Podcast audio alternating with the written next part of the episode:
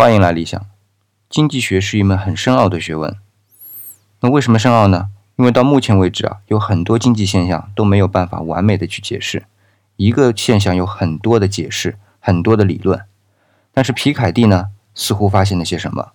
那是什么呢？哎，让小跑堂来告诉你。更多思想陪读，请关注 FM 幺五八六二三七。每天五分钟，做你的思想陪读。大家好。小宝堂开始广播了。今天要和你分享的是二零一四年在美国卖的最好的一本畅销书《二十一世纪资本论》。这个名字听起来虽然有些专业，但书中的观点却非常浅显，也是很多人都非常关注的问题。这本书被称作未来十年内最有价值的一本经济学著作。那么，它到底说了些什么呢？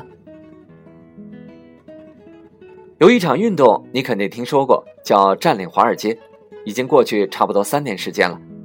这场所谓的穷人对富人的抗争，没有起到任何实质性的作用，就草草收场。但在很多人心中形成了一个共识，就是百分之一的富人拥有这个世界上绝大部分的财富。其实，这个论点最早的提出人并不是那些示威者，而是法国经济学家。托马斯·皮凯蒂，也就是这本《二十一世纪资本论》的作者。这本书出版后，托马斯·皮凯蒂就被称作全世界最悲观的经济学家，因为这本书的核心观点，的确让很多人感到绝望，那就是贫富差距恶化是人类历史的常态，还将持续到未来。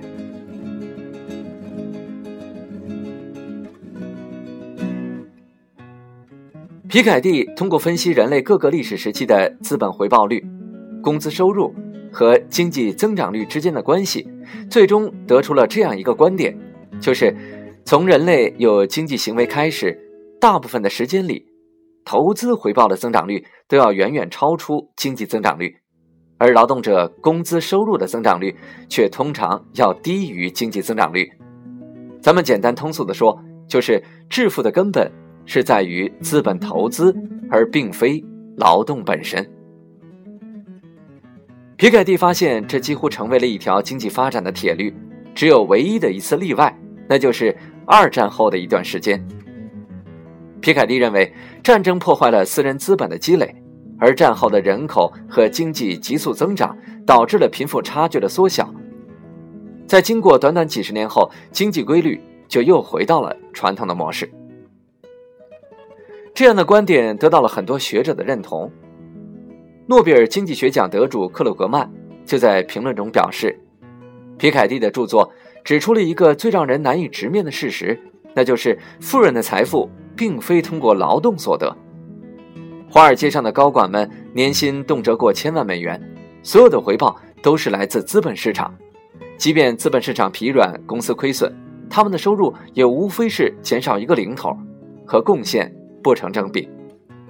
再比如，眼下一些互联网公司还没有创造出可观的盈利，甚至没有任何盈利，但他们一旦被资本盯上，就立刻坐上了通往金矿的列车。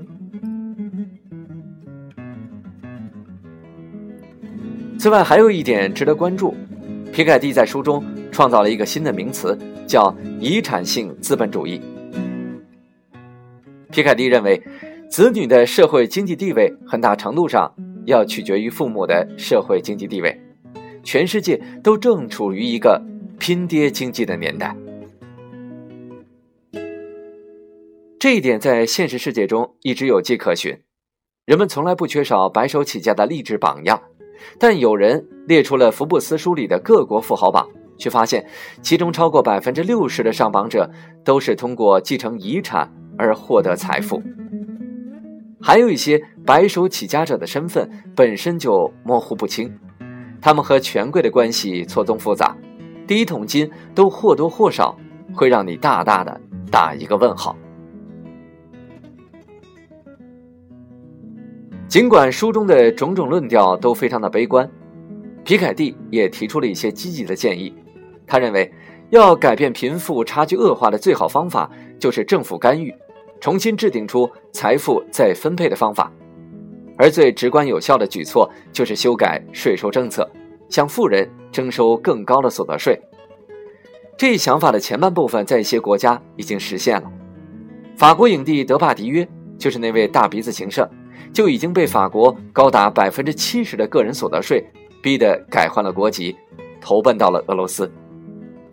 当然，对于我们普通人而言，你也犯不着悲观瞎担心，顶多也就是增加一点投资理财的意识。原本你手上就没有太多资本，想要投资的话，不外乎就是存款、炒股，要不就是买彩票。说到底，我们呀。还得干活。好了，小跑团的广播今天就到这儿，每天五分钟，做你的思想陪读，我们明天再见。